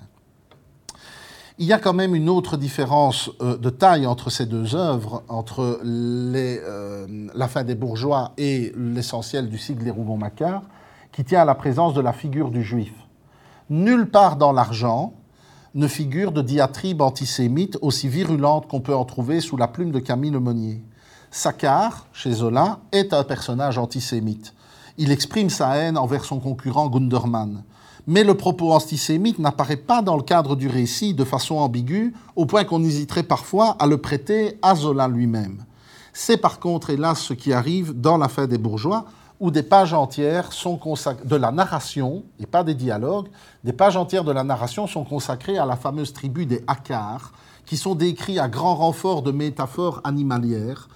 Et rappelons que Zola avait pour lui quand même une expérience de chroniqueur parlementaire euh, qui a pu le faire apparenter à certains moments à, un daumier de la plume dans sa façon de croquer les politiques de son temps et de rendre l'atmosphère des débats euh, tantôt passionnée, tantôt empesée. Enfin, il avait un regard peut-être beaucoup plus aiguisé que celui de Lemonnier pour euh, traiter de questions idéologiques ou politiques. Donc il savait faire, lui aussi, la part des choses entre une parole journalistique et une parole pamphlétaire, et la voix juste du romancier en troisième lieu. Lemonnier, lui, s'est aventuré sur un terrain qu'il maîtrisait beaucoup moins, et la surenchère stylistique qu'il a mise à dépeindre les maîtres juifs de la bourse et de la finance flirte avec une périlleuse abjection dans, euh, dans La fin des bourgeois. J'ai tenté de montrer, je crois, dans la préface à la réédition de La fin des bourgeois, que ces, ces passages antisémites relèvent d'une forme d'égarement dans un domaine étranger à l'artiste que fut Camille Aumonier, qui ne reproduira, d'ailleurs nulle part ailleurs ce genre de diatribe, sans doute favorisé dans, le roman, dans ce roman en particulier par les idées d'Edmond Picard, son ami, et aussi par le contexte éditorial parisien propice à une parole libérée. Euh, le roman La fin des bourgeois, rappelons-le, paraît chez Dantu, qui compte quand même à son catalogue quelques antisémites rabiques. J'ai cru aussi bon de signaler que le romancier a quand même évité de sombrer dans la schématisation unilatérale en amenant le personnage de euh, Sarah Orlander, qui est issue, elle, de la haute bourgeoisie juive et qui est tellement bafouée par l'outrageante infidélité de son mari euh, qu'elle en devient une figure victimaire de la judéité dans le roman. Nous avons donc vu qu'à prendre un peu de distance, nous sommes face à deux projets d'écriture non pas étrangers l'un à l'autre, mais présentant des choix stylistiques, narratologiques, énonciatifs, thématiques, idéologiques même, sensiblement différentes. L'étiquette de Zola belge en ressort pour ce qu'elle vaut, commode certes, mais simplificatrice à l'excès et en grande part infondée. Elle contribue davantage à occulter le monnier et à biaiser d'emblée la lecture de son œuvre, Inversement, elle accrédite, si besoin en était encore, l'importance de Zola, devenu pour le coup la figure monopolistique et agglutinante de toutes les facettes du naturalisme français. À la mort de Camille Lemonnier, dans le bulletin de l'association Émile Zola daté de 1913, on lisait cette forme d'hommage à l'un des plus fervents disciples du maître de Médan. De Zola, dit-on, Lemonnier eut la force créatrice, la puissance mâle et la générosité. Comme lui, il aima toutes les formes de la vie et cet amour de la vie déborde dans toute son œuvre, robuste, solide, saine, qui est un cantique de foi et d'espérance. Le dernier naturaliste de la grande école n'est plus. Personne, évidemment, n'aurait l'idée d'identifier Zola à un autre mouvement que le naturalisme qu'il a engendré, illustré, transcendé même. Pour le Monnier, on l'a vu, l'étiquetage est beaucoup plus malaisé, ne fût-ce qu'à cause de sa mobilité générique, ses changements non seulement de sujet, mais aussi de manière d'écriture. Un courant littéraire n'est de toute façon jamais homogène. C'est justement la diversité des tendances et des individualités qu'il compose qui font la richesse de ce mouvement. Henri Mitran a tracé une ligne de partage assez intéressante entre un naturalisme du Nord, qu'il qualifie de normand, tourangeau, flamand, chrétien, raisonnable, appliqué, sarcastique, et un naturalisme du Sud qu'il qualifie de méditerranéen, grec, fabulateur, dionysiaque. Tous les, qualificatifs de la première parenthèse ne s'appliquent pas à l'aumônier, mais il tire indéniablement son inspiration de ce Nord qui fascina tant Paris, tant il était à la fois limitrophe et exotique. Paul Aron remarque que le Monnier, dans son approche audacieuse des passions humaines, touche davantage au décadent.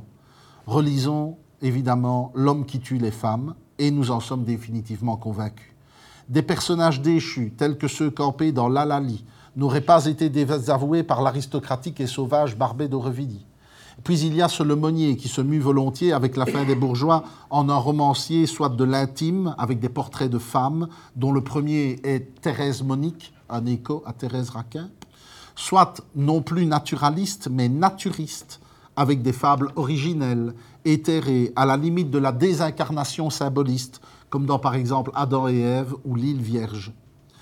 Dans les pages qu'il consacre à la Belgique dans le récent dictionnaire des naturalismes, Paul Aron rappelle que, au pays du compromis, l'admiration pouvait se partager entre deux styles, deux pattes aussi différentes que Cladel et Zola. Il souligne que Zola entretenait avec ce pays de bonnes relations, en rappelant par exemple la reproduction dans l'actualité des chroniques qu'il avait données dans Le Bien Public, un journal français, ou encore l'autorisation de faire paraître Germinal gracieusement pour un journal belge qui n'avait pas les moyens, Le Peuple. Il cite enfin les articles élogieux envers Zola, signés par Georges Ecaud dans la revue artistique Avant la Jeune Belgique. Ecaud en voilà un qui reçut des marques de reconnaissance beaucoup plus chaleureuses que le Monnier. Zola lui écrit Vous êtes du sol, vous. Et vos pages sentent bien l'odeur de la terre où elles ont poussé lui écrit-il en 1885, en réaction à l'envoi de Kermès. Remarquable insistance que cette reprise du pronom, vous êtes du sol, vous, mais de là à dire qu'elle concerne en creux l'aumônier, vu comme moins authentique, il y a peut-être un peu de distance. Dans la Belgique littéraire qu'il publie en 1915, deux ans après la mort de l'écrivain belge, Rémy de Gourmont défendait son envergure, son originalité et sa précédence, du moins pour deux titres, sur Zola. Camille Lemonnier, au temps du naturalisme, dit-il, fut un homme considérable et dont il est resté plus, beaucoup plus qu'un souvenir. Sans doute, il imita souvent la manière d'Émile Zola, mais plus d'une fois il le devança dans ses conceptions et se posa devant lui non en élève, mais en maître. Il l'a prouvé dans le magnifique ouvrage La Belgique, véritable monument qui, si elle devait disparaître, attesterait encore qu'elle fut, car elle, la Belgique donc, elle y revit avec ses villes d'art, ses aspects champêtres ou forestiers, ses mœurs, ses légendes, tout ce qui, se donne à, tout ce qui donne à ce pays son aspect particulier. Il y a en effet le Lemonnier du projet titanesque de la Belgique, publié en 1888 chez Hachette, qui obtiendra lui le prix quinquennal de littérature et qui est sans équivalent chez Émile Zola. Dans ce chant général entonné au pays et au peuple, un écrivain belge faisait jaillir de sa plume les paysages, les types, les climats, les atmosphères, les, contrastes humains ou géographiques, les communions de sa contrée natale. Comme l'explique Philippe Roy, c'est l'aboutissement d'un gigantesque travail de documentation commencé en 1880 et poursuivi inlassablement durant six années dans tous les coins de la Belgique. Curieux du moindre détail historique, folklorique, géologique ou artistique, Lemonnier s'est familiarisé avec les paysages qui servent de décor à ses romans. La Belgique, ouvrage qui pèse, si vous l'avez en main, 4 kilos, hein, ne se feuillette pas comme un guide touristique du coup, mais s'entreprend comme l'exploration d'une fresque foisonnante de détails, de descriptions minutieuses, qu'il s'agisse des paysages comme des autochtones. Maintes pages de cette somme, unique en son genre, anticipe la vision des ouvriers qui est mise en scène dans la fin des bourgeois, particulièrement le portrait du mineur. Allez voir, si vous n'avez que quelques pages à lire de la Belgique, allez voir ce portrait du mineur, c'est extraordinaire. Et elles font état d'une question qui devient dès lors prépondérante sous la plume de l'aumônier, la race. C'est peut-être ce concept piège, ce fantasme, qui touche parfois à l'obsession chez l'aumônier, qui va le distinguer radicalement de Zola davantage, lui, fasciné par des idées qui franchiront mieux le cap de la modernité, le peuple, la génération, la multitude, etc. De s'être tant aventuré à investir ces personnages de ce concept de race et d'avoir mis les théories d'un Edmond Picard en roman, Lemonnier n'a peut-être n'a pu qu'être vu comme le détenteur de cette mystérieuse âme belge. Cette citation de Léon Bajalzet en atteste. Il porte bien en lui, dit-il, les deux âmes constitutives de la Belgique, dont le Brabant opère la fusion. Le Monnier est un Belge, c'est-à-dire une combinaison de flamand et de wallon, ou plutôt une synthèse gallo-germaine. Basalget poursuit en suggérant que l'attirance de Lemonnier vers, les vers le matérialité pardon, manifeste son côté flamand. Par contre, son inquiétude du mystère serait typiquement wallonne. Lemonnier incarne ce paradoxe d'avoir été sociologiquement le premier écrivain belge et identitairement le dernier. À l'époque où Rimbaud lançait son fameux Je est un autre, Lemonnier aurait pu écrire Je veux être un nous. Toute son œuvre semble sortie de cette affirmation qu'il plaça en exergue de nos flamands, pardon, son premier livre publié en 1869, La pire annexion n'est pas celle d'un coin de terre, c'est celle des esprits, des esprits nous-mêmes ou périr. Philippe Roy cite en exergue de son travail une phrase d'Edmond Picard que je me permets de redonner ici. Le Monnier symbolise seul peut-être l'activité littéraire belge de langue française dans son ensemble. Les diverses tendances de cette activité, ses transformations, ses efforts variés, ses forces et ses faiblesses. Il en apparaît le microcosme. Il la subit, il la dirige, il lui obéit et lui commande. Ses œuvres et sa vie en sont une synthèse. Il la reflète et la perfectionne comme un miroir embellissant. Il en a été le centre, le tronc, la quille, l'épine dorsale, la ligne axiale. De lui, sur lui, presque tout est sorti ou s'est appuyé directement ou indirectement. Tout le reste peut être considéré comme des embranchements, dont plusieurs magnifiques. Le propos, évidemment, tenait à l'époque de l'éloge adressé à un vivant. Il se vérifie pourtant étonnamment aujourd'hui. J'en prendrai pour seule illustration ce passage dans Une vie d'écrivain où l'aumônier décrit sa démarche créatrice. Ah, pardon. Je, ah, j'ai oublié de. Oh, pardon. Je vous le lis. Je vous lis ce passage. Une période de travail minutieux et replié succède à cet état expansif. C'est la période de l'étoffage. J'habille mes personnages, je leur cherche un état civil, je me représente leurs traits, je leur prête des tics qui les distinguent l'un de l'autre. Ils entrent en un mot dans le domaine du fait accompli. Je passe alors par de réelles souffrances, comme un homme qui fait l'effort physique à son réveil de se remémorer les fantômes d'un songe. Ferais-je l'injure aux simononiens présents ce soir de leur demander si cet étoffage et si cette transe ne leur rappellent pas certaines enveloppes jaunes ou quelques retraites de onze jours calendrier nécessaires à l'écriture d'un roman chez Simenon un sillon ne court-il pas souterrainement dans l'histoire de nos lettres, qui est bien plus profond encore que notre propension apparemment innée au surréalisme, et dont on n'a pas encore mesuré l'importance, celle de l'expression directe des pulsions premières et de l'instinct qui pousse l'individu au passage de la ligne et au seuil de sa tragédie intime. Main personnage des romans durs de Simenon n'aurait-il pas pour archétype le magistral épervier du possédé ou encore le narrateur des deux consciences? Parce que sa virtuosité stylistique, la virtuosité de ses thèmes et de ses options narratives, ses rapports aux questions idéologiques de son temps font de lui une figure complète et complexe de la littérature francophone de Belgique, de la littérature majuscule tout court, le tour du maréchal des lettres n'est-il pas venu d'être le prochain Belge à entrer de plein droit dans la collection de la Pléiade, à quelques encablures alphabétiques d'Émile Zola, dont il se dira peut-être un jour que, sous certains aspects, il était une manière de l'aumônier français. Je vous remercie beaucoup pour votre attention et euh, voilà, je pense que, que c'est... Merci beaucoup. Merci. Merci beaucoup. Les sciences. Les sciences. La connaissance. La connaissance. L'histoire. La nature. La La nature. médecine. La. L'éthique. Éthique. La La psychologie. psychologie. Les arts. Collège Belgique. Collège Belgique. Collège Belgique. Lieu de savoir.